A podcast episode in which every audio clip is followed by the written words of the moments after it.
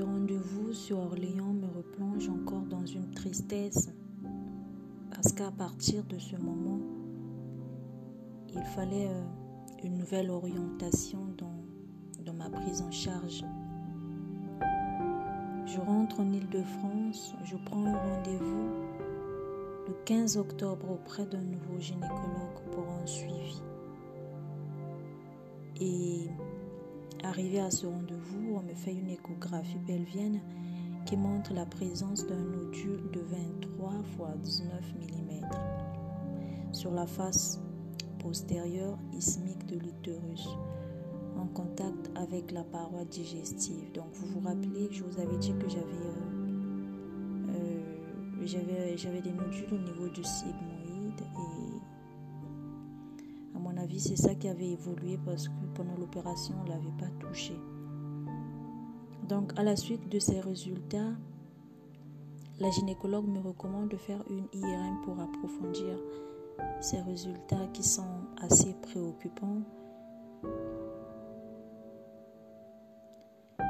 J'avais réussi à avoir un, rendez-vous pour le lundi qui suivait, donc le lundi 19 octobre.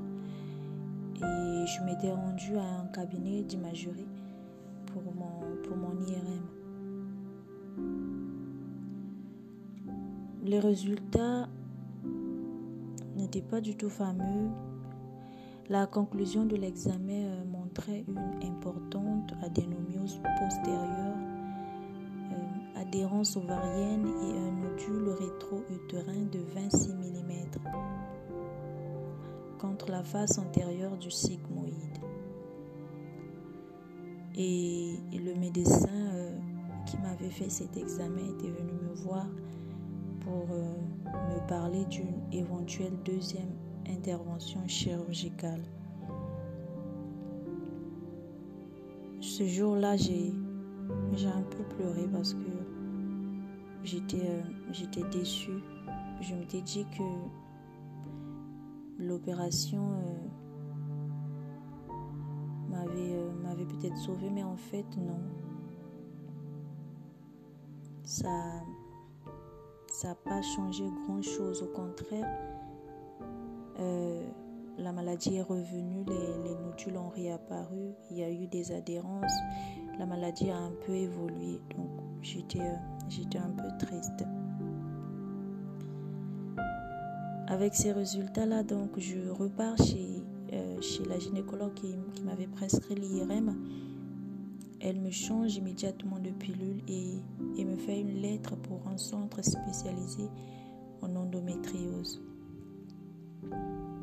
parce qu'elle m'avait fait comprendre que elle n'était pas spécialiste de la maladie, donc elle ne pouvait pas euh, me suivre, elle ne pouvait pas prendre cette responsabilité-là. Et elle m'a fait une lettre recommandée pour aller dans un centre spécialisé en, en endométriose.